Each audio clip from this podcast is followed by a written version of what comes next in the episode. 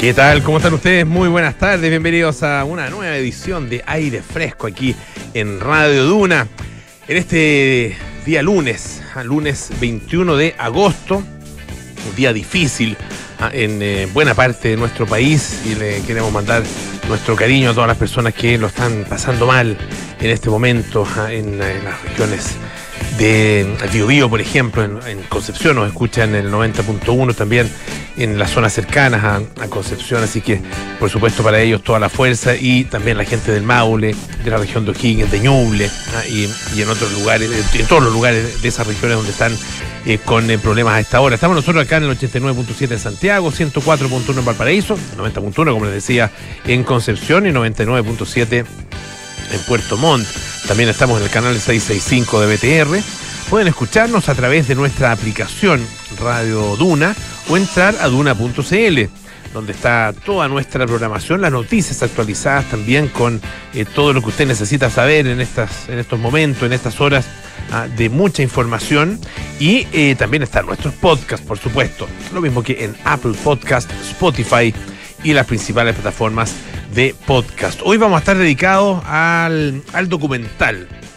Eh, vamos a hablar de documentales, vamos a hablar eh, de un festival, ¿ah? del Festival Internacional de Cine del Mar, ¿ah? eh, donde va a haber bueno, largometrajes, cortometrajes también que proceden de, que vienen de distintos lugares. Comienza hoy ¿ah? y va a estar en, realizándose allá en Talcahuano, así que también descentralizado en Talcahuano Em, hasta el día 27 de agosto y esto es parte o en el marco, digamos, de Festival Puerto de Ideas. Lo conversábamos hace algunos días acá en el programa a propósito de Puerto Ideas y em, la presidenta de la Fundación eh, Chantal Signore nos contaba acerca de este festival de, cine ¿ah? eh, dedicado específicamente a los documentales sobre o a la temática Ah, que tiene que ver con eh, el mar. Y em, vamos a conversar también eso eh, en, primer lugar, ¿no es cierto? Y también vamos a conversar acerca de otro documental que se llama A la sombra de la luz. Es una película em, que está em, dirigida por Isabel Reyes, ah, eh, Ignacia Merino y va a tener, va a estrenarse en el marco del Festival Internacional de Cine Sanfic, ¿ah? que comienza, y bueno, que ya fue, fue eh, ya se hizo la alfombra roja, ¿no es cierto?, el fin de semana, y en esta competencia de cine chileno está justamente a la sombra de la luz y vamos a conversar eh, en relación con, eh, vamos a conversar acerca de este, este documental, que ya ha tenido un paso bien interesante por festivales y por mercados en distintas partes del mundo, Hot Dogs Forum en Canadá, por ejemplo, Cannes Dogs en el Festival de Cannes en Francia, y tuvo su estreno mundial en el festival eh, Sheffield Dog. Eh, Sheffield Dog Fest en Inglaterra. ¿ah? Em, es una dupla de directoras, como les decía, ¿ah? y que van a estar con nosotros conversando también en esta tarde. Bueno, em, un, eh, un, día muy complejo, como, como estábamos conversando, con daños muy importantes para el sector agrícola. Eso es el, el tema, a, lo mejor, claro, no es, en la primera mirada muchas personas lo, lo, uno se enfoca obviamente en pérdidas de vidas que las ha habido desgraciadamente, dos confirmadas por lo menos. Ah, eh, también en las personas que eh, resultan damnificadas en sus casas, en las viviendas muy dañadas, muchas de ellas. Em, pero hay un daño que es muy duradero y que, claro, es menos visible tal vez para, para nosotros desde la ciudad y que tiene que ver con los campos. Los campos em, pierden, eh, con, la crecida de los ríos, se toma el lecho ah, de manera muy, muy amplia. Ah, eh, se lleva todo el material vegetal o buena parte del material vegetal a toda la, la, capa de tierra cultivable ah, eh, y son zonas, una zona, es, zona agrícola, lo decía el presidente hoy día, el granero de Chile, en, buena parte de esa zona, ¿no es cierto?, la región del Maule, por ejemplo. Eh, y por lo mismo el daño es tremendo y es muy duradero. y eso es lo, complicado porque hay no solo, o sea, hay personas que dependen de eso directamente, pero también depende el resto de la sociedad de lo que ellos produzcan. Y, eso tiene consecuencias que pueden ser bastante graves, bastante notorias para todos nosotros, pero sobre todo tiene consecuencias para ellos directamente, es una actividad económica, pero sobre todo una cultura, ¿ah? la cultura rural, la cultura del campo, y que está viéndose bueno, muy, muy afectada a estas horas. Así que, nada, esperar que em, en la declaración de estado de catástrofe en, estas en estas tres regiones, ah, en, eh, Maule, Biobío y, y, O'Higgins, perdón, Maule, Biobío y Ñuble, eso es, Maule, eh, Maule Biobío y Ñuble, se pueda entonces eh, sé, asistir a las personas de una manera más, eh, más rápida, eh, se puedan disponer los fondos, los recursos que se necesitan para poder atender esta emergencia. Ah, muy, muy difícil, ah, muy complicada la situación. Y también en, en, el marco, digamos, de, de esto que, que, está, que está pasando, mucha mucha información que ha tenido que ir eh, actualizándose. Y yo, no sé, yo por lo menos, claro, pese a que hay un esfuerzo tremendo de parte de Senapred por llegar a las personas, eh, todavía todavía se, eh, estas emergencias, todas estas, estos llamados, ¿no es cierto?, que, se hacen de, emergencia todavía em, necesitan mayor, necesitan llegar, digamos, de, una manera, de una manera más directa eh, a las personas em, para que efectivamente se produzcan estas evacuaciones de la manera como se necesita, ah, eh, que tienen que ser muy rápidas, tienen que ser eh, muy eficientes. por lo tanto, ahí hay algo todavía en lo que, claro, estamos probablemente aprendiendo, pero esto que está pasando ahora, y lo decíamos en junio, recuerdo, conversábamos en junio, esto que está pasando ahora es de alguna manera asomarse al futuro. Ah, y lo decíamos en junio y claro, y dos meses después estamos en lo mismo. Eh, y va a seguir pasando. Entonces, eh, nuestros organismos de emergencia, eh, nuestras autoridades y también la educación de la población tienen que estar a la altura de esta exigencia que va a ser creciente en el próximo tiempo.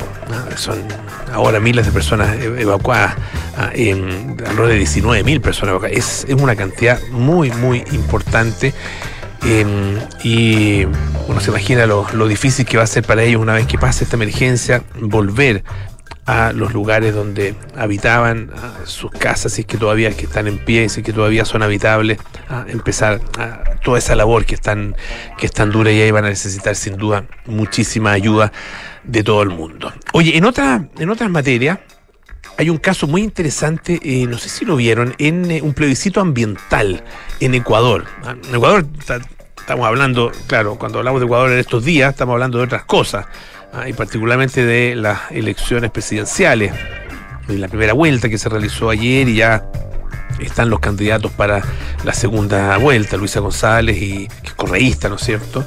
Y eh, Daniel Novoa, que es más de centro.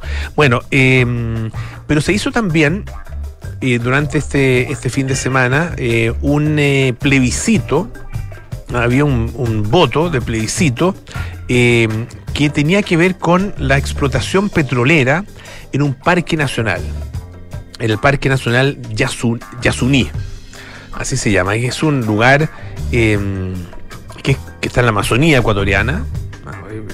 El, Ecuador es uno de los países que tiene, ¿no es cierto?, una parte importante de su territorio en la Amazonía. Eh, se considera un, uno de lo que llaman los hotspots de biodiversidad. ¿ah? Em, aquellos lugares y que, bueno, se da mucho en toda la zona ecuatorial porque eh, en, términos eh, generales, digamos, uno va haciendo una especie como de, promedio, ¿no es cierto?, en términos de la diversidad que hay yendo desde los polos hacia el Ecuador, va aumentando en la medida en que la latitud disminuye. ¿ah? aumenta la biodiversidad ¿ah?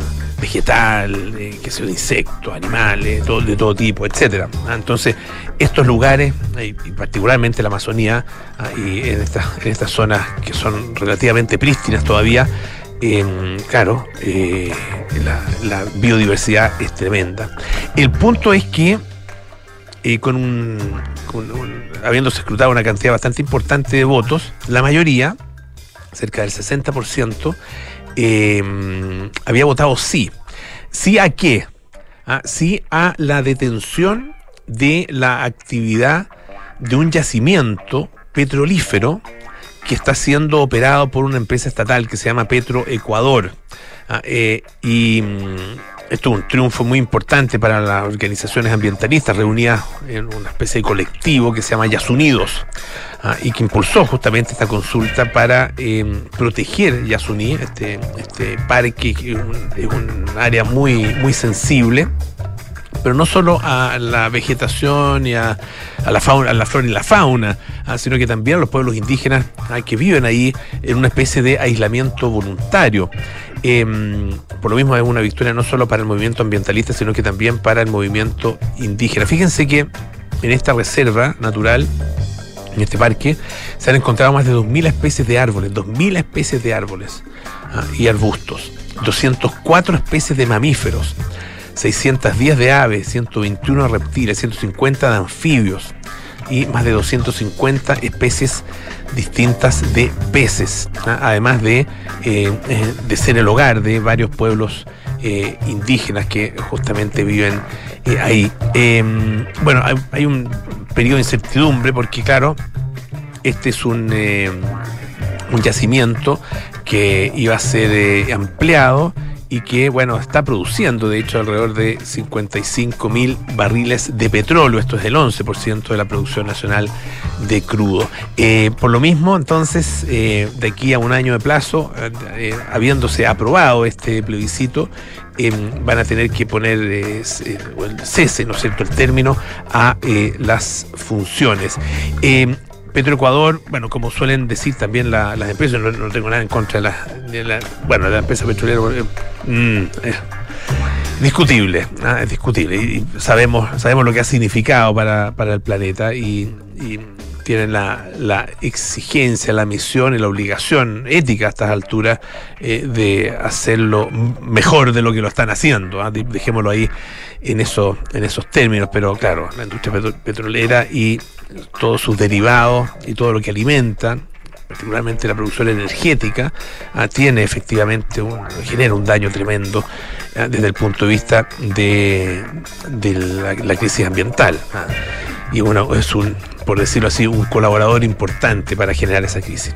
Y bueno, ellos habían dicho que tenían altos estándares ambientales para poder preservar este entorno y se aplicaban distintas, distintos tipos de técnicas, pero claro, eh, hasta ahora no había reportes de derrame de, petróleo, pero eso evidentemente se podría eh, producir. Y bueno, esto además se da en el marco, ¿no es cierto?, de eh, unas, unas elecciones que fueron ah, tremendamente, son elecciones generales extraordinarias, ah, sabemos adelantadas, ¿no?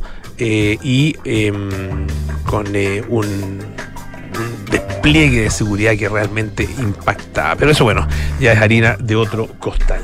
Oye, em, hay una, una historia tengo varias para proponerles, pero una que la, encontré muy interesante y tiene que ver con la inteligencia artificial y la decisión de un tribunal, em, un tribunal de distrito, ah, em, de Estados Unidos, que, es el Tribunal de Alcance Federal, digamos, eh, que acaba de dictaminar que las obras de arte generadas por inteligencia artificial no pueden ser objeto de derechos de autor.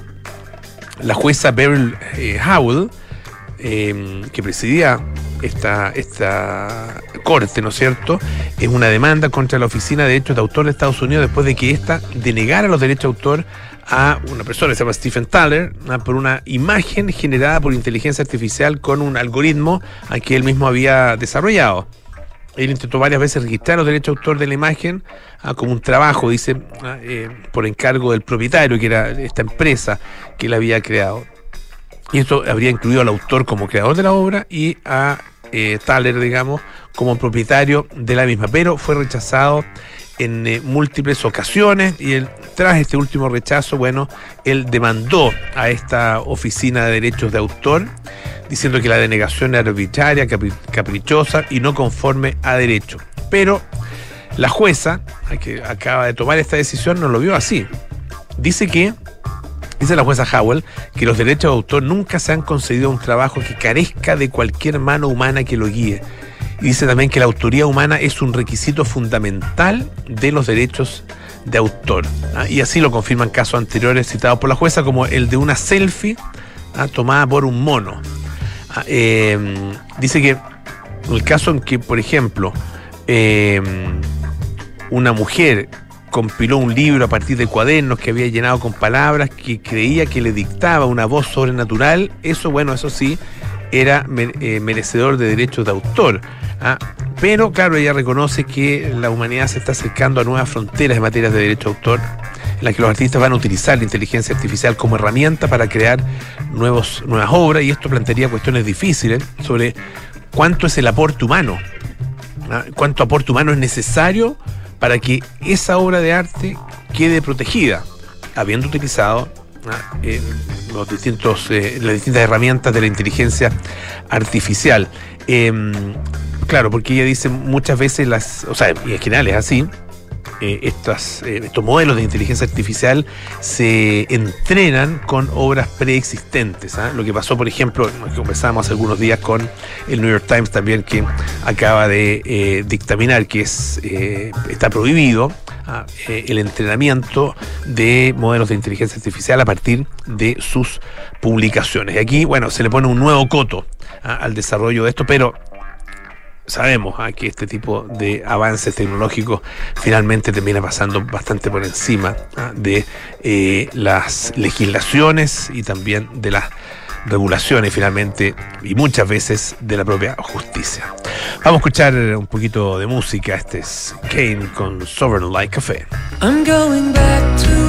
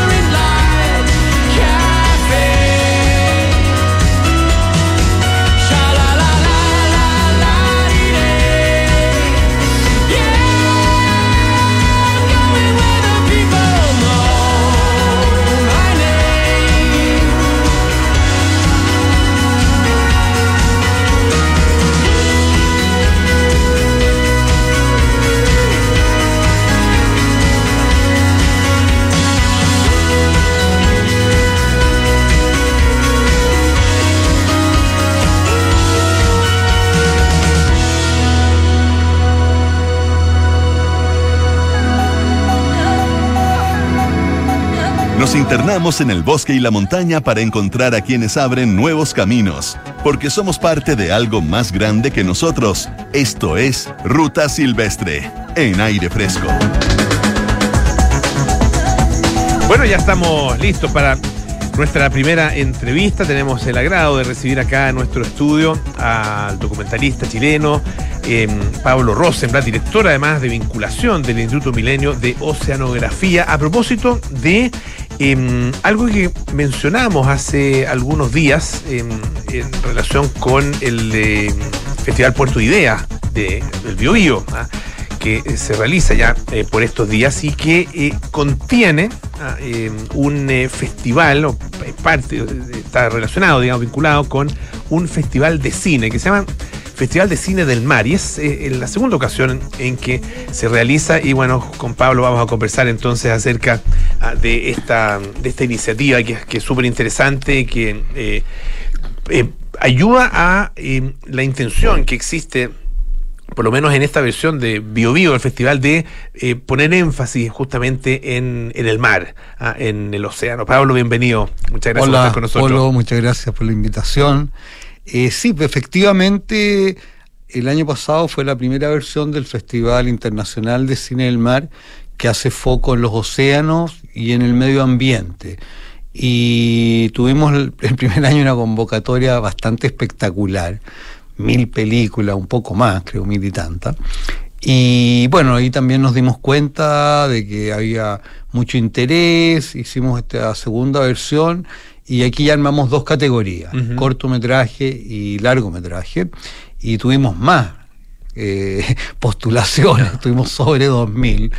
Y bueno, ha sido un trabajo arduo seleccionar y llegar a una lista, digamos, corta, por así decirlo, porque tampoco son tantos días el festival, son tres días realmente, y la competencia, la otra parte es una parte de muestra, y vamos a tener entonces ocho cortos en competencia y nueve largos. ¿Cuál es el, criterio para la selección? Ah, ¿Y con qué nos vamos a encontrar? Eh, ¿de, qué, ¿De qué se está hablando cuando, uno, cuando se habla acerca de los océanos? Mira, el primer criterio diría yo, bueno, tiene que estar relacionado con el océano y el medio ambiente, no tan directamente, no todo tiene que ser directo al océano, sino más bien lo tomamos como el ciclo del agua, porque el océano es parte de un ciclo que el cual, ¿no es cierto?, tenemos los glaciares, tenemos los ríos, los lagos y el mar. Entonces, es un primer criterio que tiene que estar presente de alguna manera el agua o si no está presente tan directamente el agua, bueno, el glaciar, el río, las comunidades que viven alrededor de esas cosas. Es un criterio number one. Y el criterio number two, diría yo, es que sea internacional. O sea, no queremos que sean ni todas las películas ni de Chile ni de América Latina, sino que podamos ver un poco el mundo, qué está pasando con estos temas. Y el tercer criterio, el más, por lo menos yo creo el más significativo, que sean cosas de calidad eh, el año pasado ganó una película que se llama Stolen Fish, eh, dirigido por una directora polaca, muy bueno, que es la historia de una caleta de pescadores que ve cómo se van desapareciendo todos sus recursos producto de la flota china que está ahí al frente. Entonces, eh, un gran documental. Entonces, bueno, eso también sentó un parámetro de la calidad de las cosas que queremos ver. Ahora, eh, el, en el caso de Chile, eh, ¿cuántos son? Se, incluyen, digamos, por derecho propio alguno o eh, podría simplemente no haber ningún documental chileno? No sé si los hay dentro de los cortos y, de los largos. Eh, y porque, claro, esto o sea, con una convocatoria de más de 2.000 películas, obviamente que la competencia se hace más difícil, y, pero es muy buena porque nos pone, ¿no es cierto?, eh, desafío ¿ah? para que las cosas que se hagan acá tengan efectivamente una, una gran calidad. Sí, eh, bueno, ya el año pasado hubo un documental chileno que se llama Centinelas, hecho por Rosario Jiménez, y este año en la sección cortos hay tres. Ya. ¿ya? Y porque en realidad lo audiovisual chileno está muy bien, o sea, realmente si uno empieza a ver lo que está pasando, eh, se acaba de ganar el Festival de Lima, se acaba de ganar en, en, Cannes eh, la película Los Colonos, en fin, o sea, hay realmente una factura muy buena. y bueno, y entonces, claro, esos compitieron de igual a igual con otros cortos de otros países y bueno, quedaron eh, en, esta sección dos o tres, exactamente. Sí. Eh, de lo que de lo que vamos a ver sobre todo en, eh, en términos de los de los eh, largometrajes qué es lo que destacarías tú qué te parece que, que donde bueno no, sé si tú participas en la decisión final de los ganadores no, no, ah, ya, perfecto, yo soy solamente en la curatoría curatoría perfecto y la organización ya, pero no hay un jurado esta vez el jurado está integrado por la directora polaca, que fue la ganadora del año pasado, por eh, una directora peruana, que se llama Delia Ackerman, que es una directora de documentales muy destacada, por una brasileña, Beth Carmona, que es una productora de documentales y que está muy enfocada en contenidos infantiles porque de lunes a jueves tenemos una muestra nosotros para colegios que incluyen algunas de las cosas que del año pasado y otras que nos, nos facilita Beth a través de su eh, festival que se llama Com Kids. Eh, y después hay eh, está René Araneda, que es un documentalista chileno, me imagino que lo conoce, y también está un eh, periodista de la UDEC, que es parte de la Dirección de Comunicaciones, Fernando, se me olvidó el apellido, pero bueno, Venegas, creo, no. Eh, así que el jurado el que sí, ellos tienen la, decisión totalmente autónoma. O sea, tú puedes, puedes, recomendar entonces según tu gusto sin compromiso. No, yo mejor no recomiendo. Mejor no, pero, pero, ¿qué destacaría? No, yo destacaría de lo internacional, destacaría que es una muestra bien variada, eh, incluye documentales de naturaleza, como los típicos que conocemos, pero también incluye documentales de comunidades que están relacionadas directamente con el mar, como un poco Stolen Fish, pero de otro tipo de comunidades como mujeres u otras eh, comunidades que viven alrededor de un río y ahí ese río se empieza a secar por la actividad extractiva, productiva y qué hacen. Entonces, creo que la sección largo a mí me gusta mucho porque tiene una variedad, o sea, realmente hay uno como que recorre el ciclo del agua, ¿no? Por ejemplo, hay una, un documental colombiano que se llama Son of the Ice, que es la subida al glaciar más alto que hay en Colombia y uno de los pocos que va quedando. Y bueno, y es toda la historia de estos cuatro personajes que, que, intentan hacer esto y, y, es muy bonita porque en el fondo tú llegas a donde, de donde viene el agua, o sea, el agua empieza ahí, esa es la verdad. Claro, eh, y, es interesante mirarlo desde, el punto de vista del ciclo, ¿no es cierto? Estamos conversando con Pablo Rosenblatt, eh, documentalista chileno, director de vinculación del Instituto Milenio de Oceanografía y también, bueno, el curador ah, del Festival eh, de Cine del Mar que se está presentando en el marco del Festival Puerto de Ideas Bio Bio 2023. Tú decías que el, en el caso de Chile ahí, se están realizando muy buenos documentales en general. Y en, y en esta materia, eh, y en el, el, tema o sea, eh, que tiene que ver con el, océano y con el mar, en general con, todo el ciclo del agua, eh, hay, hay una mirada especial puesta ahí. Hay em, gente que esté, digamos, preocupada de, este, de, esta temática y haciendo aportes desde el punto de vista de, lo, de, la, de la creación audiovisual o estamos más bien preocupados de, otra, de otras temáticas. Yo creo que hay, mira, a ver, yo creo que hay interés mucho. Yo creo que sobre todo las nuevas generaciones que sí están muy vinculadas directamente con el cambio climático y con lo que, lo que está pasando como planeta y que entienden más en profundidad el momento crucial de la humanidad que estamos viviendo, yo creo que hay mucho interés. Las generaciones ya un poquito de más edad Diría que no, esas generaciones están más metidos en el tema de la contingencia, mm. del conflicto social, político, en fin, que, también es de suma importancia, si eso no, está claro. Pero no hay esa sensibilidad con lo con yo diría con los temas más nuevos. Y la mm. verdad es que el tema del cambio climático, aunque los científicos te dicen hace 20 años que empezamos con esto, la verdad que es un tema nuevo para la sociedad y es muy difícil de entenderlo y uno ve que hay, no sé, políticos y gente que tiene un estatus en la sociedad muy alto que lo niega. O mm. sea, te dicen desde Trump y muchos más, Putin, en fin. Mm. Entonces, eh, hay un conflicto ahí, pero yo creo que las generaciones jóvenes sí se dan cuenta de que este es un tema de interés, que no quieren contaminar los océanos. Fíjate que hoy día, por ejemplo, en la muestra que tenemos con los niños, los niños terminan cantando una canción que se llama eh, eh, No queremos basura en el océano, pero estamos hablando 80 niños, 90 niños en un teatro.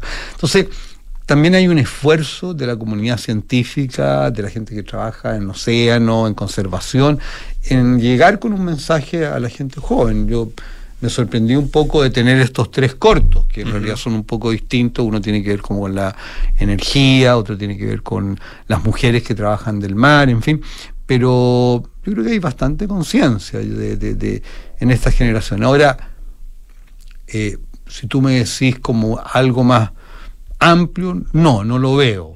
no veo no veo que los festivales, por ejemplo, de cine, que son muchos los que se hacen hoy día en Chile, estén acogiendo ese tipo de cosas. Así que nosotros nos sentimos muy como importantes, porque sí estamos acogiendo ese tipo de contenidos realmente. O sea, la mayoría de los otros contenidos son contenidos más bien sociales o que tienen que ver con derechos humanos. Yo no, no digo que no tengan que estar, pero igual pienso que alguien tiene que cumplir este rol que nosotros estamos hoy día cumpliendo y bueno, eh, yo me siento muy contento de que lo estemos haciendo, porque siempre me siento un poco como pionero de ciertas cosas, tanto con, el programa Enlaces o el programa Mente Brillante, que del que hemos hablado muchas veces. O sea, siempre creo que hay que, bueno, es una cosa bien de los ciencias de, de cómo estar haciendo cosas nuevas. Y esto es algo nuevo. Pablo, eh, finalmente, bueno, esto este, se presenta entre hoy y el día 27, ¿no? Exacto, entre hoy y, el jueves. Y el jueves. Es la muestra. La muestra, ya, perfecto. Que no es competitiva y que puede ir cualquiera. En la mañana está hecha para los colegios y en la tarde para el público general. Y de viernes a domingo. Es la exhibición, De, la competencia y el domingo al mediodía es la premiación. Perfecto ahí el Teatro Dante. Eh, Dante de, Talcahuano. Ah, que está muy hermoso, ¿ah? un teatro como de época, que ah, fue restaurado, es así una joya arquitectónica. Pablo Rosenblatt, muchísimas gracias por estar esta tarde acá en eh, Aire Fresco. Em, este festival, entonces, Festival de Cine del Mar, en el marco del Festival Puerto de Ideas del Biobío. Muchas gracias, Pablo. muchas gracias a ti, Polo, y bueno, nos veremos pronto.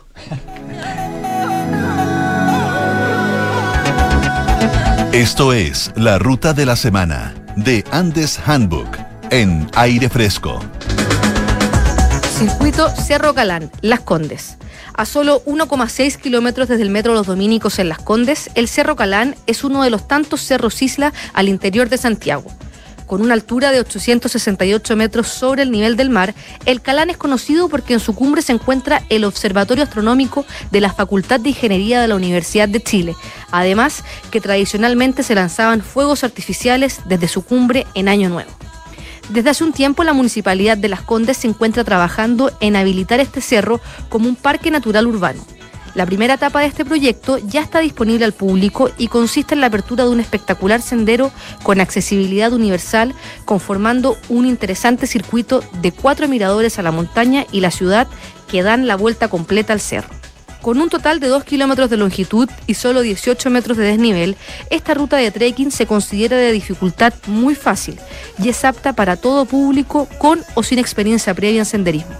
Es frecuente ver familias con niños pequeños haciendo el recorrido y también a adultos mayores disfrutando del hermoso lugar a su ritmo, mientras conviven en armonía con corredores, ciclistas, personas tomando fotos, paseos de mascotas con correa y otras actividades. Sin duda, una de las caminatas imperdibles de Santiago y por si fuera poco, se trata de una de las más accesibles a pocos pasos del metro.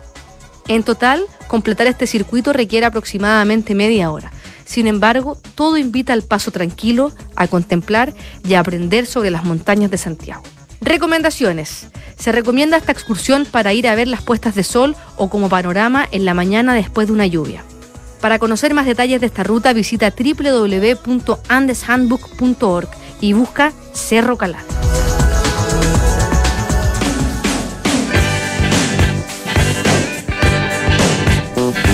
Era nuestra ruta de la semana aquí en eh, Ruta Silvestre de Aire Fresco.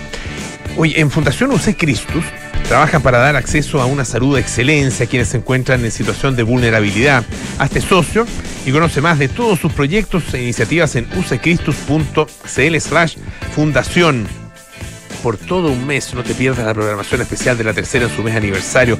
Está realmente muy interesante, con contenido dedicado a los temas y las personas que definen los liderazgos de estos días. Em, desde hoy, lunes 21 de agosto, contenido digital exclusivo, distinto por día en las diferentes plataformas, la tercera.com, Pulso, que pasa, Paula y Culto. Y Principal presenta tres nuevos portafolios de inversión crecimiento de capital, conservación de capital y megatendencias, excelentes alternativas con acceso al mercado local y global, maximizando la rentabilidad a largo plazo. Conoce más en principal.cl. Hacemos una pausa y volvemos con más aire fresco. Te invitamos a conocer Red Dávila. Una red compuesta por las clínicas Dávila Recoleta y Dávila Vespucio. Y los nuevos centros Dávila Las Condes, Ñuñoa y Maipú. Que nos acerca a ti con un gran equipo médico, avanzada tecnología e infraestructura de primer nivel. Para estar donde tú estás. Ven a Red Dávila, calidad a tu alcance. Reserva tu hora en dávila.cl. Descubre un centro invernal rodeado de bosques, con la pista de esquí más extensa de Sudamérica. Descubre un centro invernal donde aún puedes disfrutar la nieve. Descubre Hotel Termas Chillán. Bienvenidos a la nieve, bienvenidos al nuevo Hotel Termas Chillán. Prepárate para descubrir un centro lleno de actividades para la familia. Reserva ahora. Consulta por tarifas especiales agosto y septiembre. Hotel Termas Chillán. Fun to Discover. ¿Eres un inversionista que busca hacer crecer su patrimonio con alta diversificación? Principal presenta su portafolio de crecimiento de capital, donde podrás acceder a instrumentos locales e internacionales con estrategias diversificadas, orientadas a maximizar la rentabilidad de largo plazo, de la mano de una asesoría de primer nivel. Conoce más en principal.cl. Principal, expertos en nuestro mundo para que tú te enfoques en el tuyo. La rentabilidad o ganancia obtenida en el pasado por este fondo no garantiza que ella se repita en el futuro. Los valores de las cuotas de los fondos mutuos son variables. Porque queremos que en Chile el rugby llegue a lo más alto, la Universidad de San Sebastián se enorgullece de ser patrocinador oficial de la selección chilena de rugby. Nuestra ciudad deportiva USS hoy es el nido de los cóndores, donde los seleccionados realizan sus entrenamientos en este proceso camino a Francia. ¡Vamos, cóndores! Hacer historia en el próximo Mundial. Universidad San Sebastián, apoyando a las nuevas generaciones de deportistas. En Fundación Use Christus trabajamos para que quien no puede, pueda. Trabajamos para que cientos de personas en situación de vulnerabilidad a lo largo de todo Chile puedan recibir un tratamiento oportuno y de calidad. Con tu aporte y el de miles de personas, seguiremos trabajando para dar acceso a lo mejor de la medicina UC. Hazte socio y ayúdanos con el propósito de acercar la salud a quienes lo necesiten. Fundación UC Christus. Trabajamos para que quien no puede, pueda. Cuéntame, hijo, cuéntame. Yo compré. Compré que la patente no salía un ojo de la carga. Compré que el seguro no iba a subir. Compré que estaba como nuevo y no pasó la revisión. Compré que las mantenciones estaban al día. Dejen de arrepentirse de comprar un auto y mejor suscríbanse a Smarticar. Además, no pagas patente, seguros ni mantenciones. Bienvenidos a Smarticar, tu auto sin comprarlo. Enfrentar el cambio climático es tarea de todos. Duna, por un futuro más sostenible. Los anillos al interior de los árboles no solo permiten conocer la edad de una especie, también dan cuenta de la evolución del clima en la zona en que se encuentran. Su análisis ha permitido determinar que los anillos suelen ensancharse durante periodos cálidos y húmedos y son más delgados durante los periodos fríos y secos. Con este patrón en mente, científicos del Instituto Forestal de Suiza realizaron un exhaustivo estudio de árboles escandinavos y lograron reconstruir 1.200 años de datos.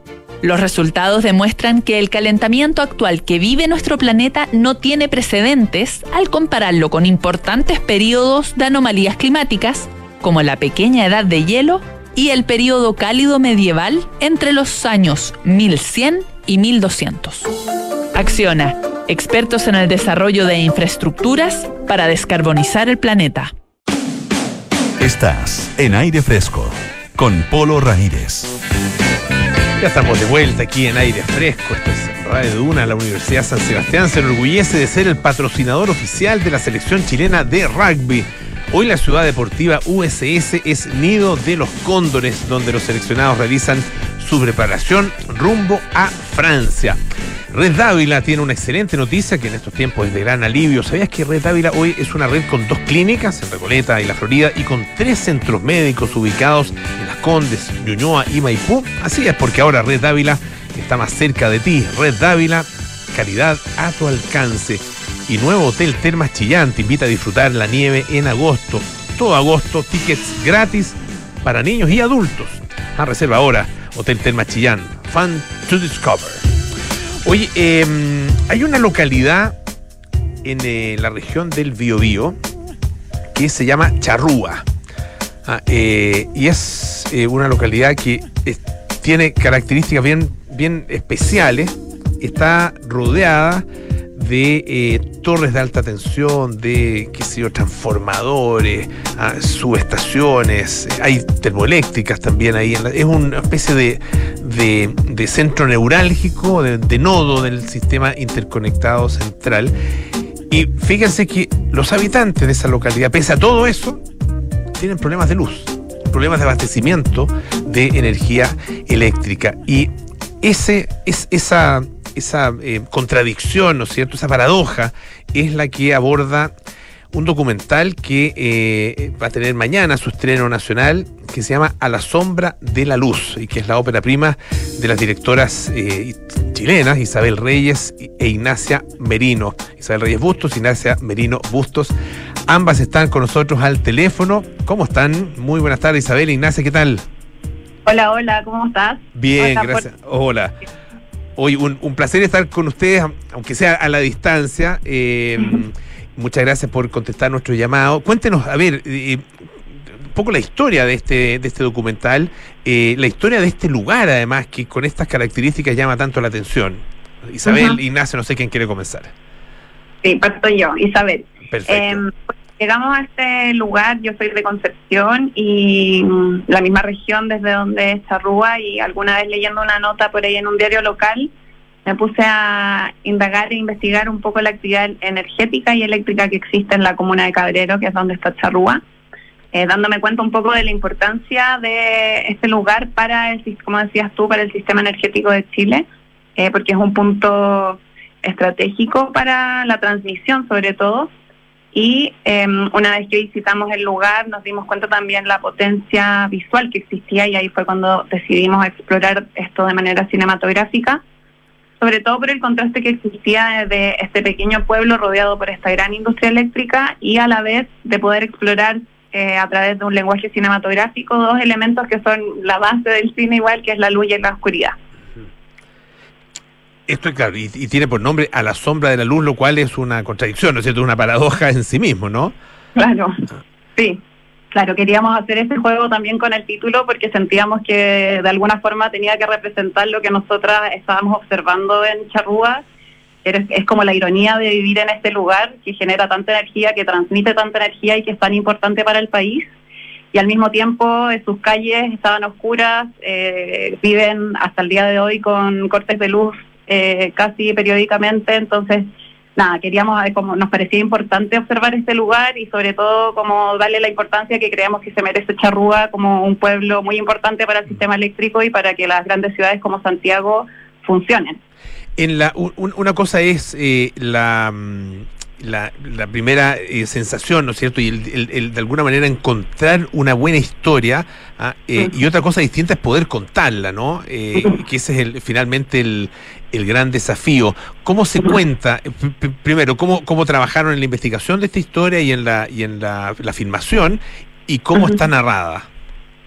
Sí, uno de los mayores desafíos, porque en el fondo nos enfrentamos a una realidad que en donde queríamos retratar un poco su día a día pero alejándonos un poco de quizás el lenguaje de denuncias de los que se tratan los temas que, de lugares que están rodeados por industria, sino más bien querer hacerlo como una experiencia sensorial eh, agarrándonos un poco de los elementos audiovisuales que nos entrega la electricidad. Para eso comenzamos una investigación que duró mucho tiempo. Primero fue una investigación periodística, luego evolucionó a una investigación más cinematográfica para escribir el guion documental y luego una investigación en terreno durante el rodaje. Esto lo empezamos a hacer ya en 2018 concretamente y el rodaje duró aproximadamente un año y, en el que fuimos eh, varios meses durante distintos bloques porque también nos interesaba ver un poco el paso del tiempo y, la transformación o, cómo se era la cotidianidad de este pueblo, mm. claro, en las distintas estaciones del año y también nos parecía importante como todo, eh, como ver reflejado todo lo que vimos en la, en la investigación, lo, difícil y lo incierto de alguna forma era como poder lograrlo eh, después registrar con la cámara ahí, con los personajes ahí, y en ese sentido la intimidad que logramos con las personas que conocimos en Charrúa fue fundamental para poder hacer el registro de esas imágenes y que nos dejaran entrar a sus casas y entrar a sus vidas. Ellos eh, en, en, el pueblo, eh, estamos conversando, les recuerdo, con Isabel Reyes y con Ignacia Merino, directoras de A la Sombra de la Luz, un, eh, un documental que va a tener su estreno nacional en estos días, justamente 22 y 23 de agosto, en el marco del Festival del Sanfic, del Festival Internacional de Cine ah, de, de, Santiago, y está parte de la competencia de cine chileno.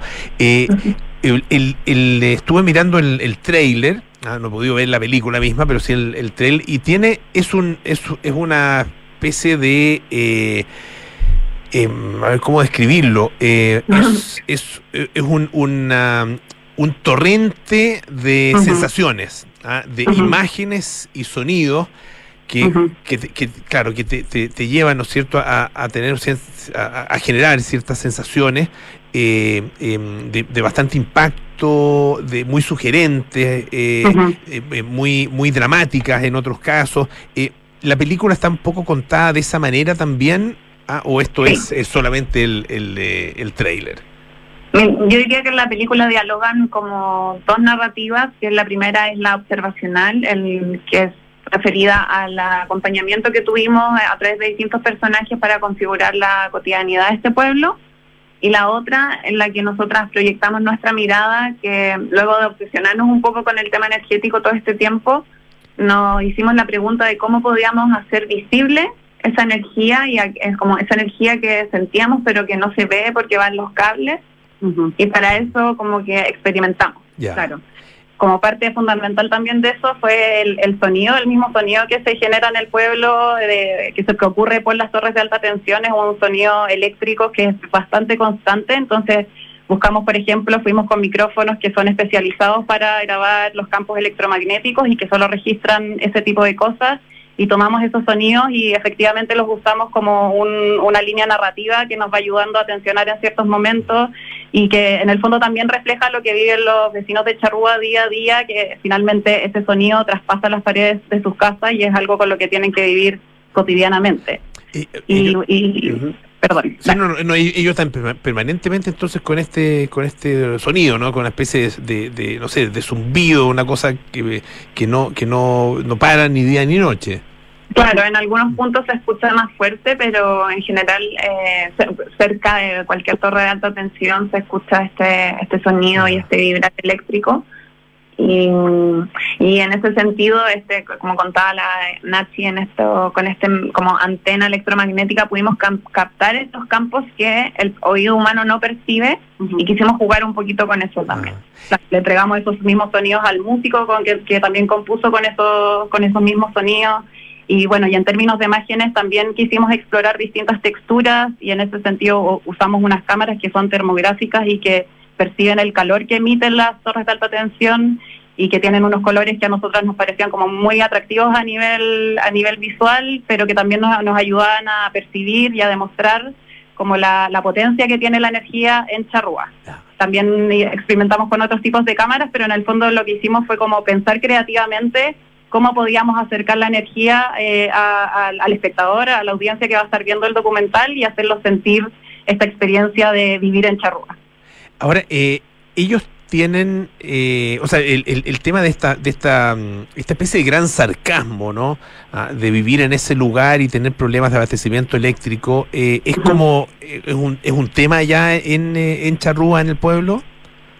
Sí, o sea, en las mesas asociativas que se llaman las reuniones que se generan entre la entre las juntas de vecinos o las distintas dirigencias que existen sociales en el pueblo con los representantes de las empresas, eh, uno de los grandes temas y uno de los grandes proyectos que se ha desarrollado durante todos estos años que nosotras llevamos eh, visitando el pueblo es que solicitan luminarias públicas en las calles.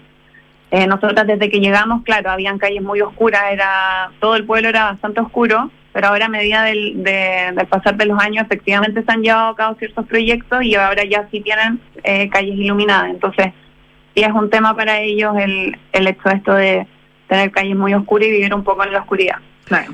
Oye, el, el, documental ha tenido ya un, eh, un cierto tránsito, ¿no es cierto? Eh, se está estrenando para Chile ahora, pero pero ya tuvo su estreno internacional. ¿Cómo, ¿Cómo ha sido la recepción? La recuerdo, estamos hablando con Isabel Reyes e Ignacia Merino, las directoras de A la Sombra de la Luz. Sí, bueno, estuvimos en junio presentando el documental en el Festival de Sheffield, Sheffield Dog Fest, Ahí fue la primera vez que lo presentamos, así que obviamente estábamos bastante nerviosas, pero resultó todo muy bien. Eh, hubo muchas preguntas del público, mucha participación del público, sobre todo interesados en entender cómo había sido el proceso, cómo nos habíamos relacionado con los personajes, cómo habíamos llegado como a las distintas ideas de más experimentales, digamos, que, que tuvimos con las cámaras y con el sonido. Y en ese sentido sentimos que fue una proyección bastante exitosa y bien participativa por parte del público. Y bueno, y después de, de Sanfic, eh, ¿qué viene ahora para el documental? Estamos a la espera de más respuestas de otros festivales en, el, en distintos festivales de documental y de cine en el mundo. Em, para nosotros también lo más importante que es poder concretar este año, ojalá de aquí a fin de año cuando ya pasen un poco las lluvias, una proyección obviamente en Charrúa, que para nosotros ese es como el gran, gran estreno. Y, nada, seguir después buscando también la distribución, sobre todo nos interesa que obviamente llegue al mayor público posible, pero sobre todo acá en Chile que también se visibilicen las regiones, que es donde comúnmente ocurren más este tipo de realidades. La primera proyección es mañana a las 20 horas, 20 horas con 5 minutos, ¿no es cierto? Y la segunda el eh, día 23, el día miércoles a las 18.15 en el Cinépolis de La Reina. Ah, les queremos agradecer muchísimo a nuestras invitadas de esta tarde, Isabel Reyes, Ignacio Merino. Muchas gracias por estar aquí en Aire Fresco. Que estén muy bien, mucho éxito. Muchas gracias por el espacio, que estén bien. Chao, chao. Chao. Bueno, ya nos vamos. Viene en cartas notables con Bárbara Espejo, nada personal con Matías del Río, Josefina Ríos, terapia chilense con Matías Rivas y Arturo Fonten, y sintonía crónica debut con Bárbara Espejo y Francisco Aravena. Y nosotros nos juntamos mañana a las 6 de la tarde para más aire fresco. Chao, chao.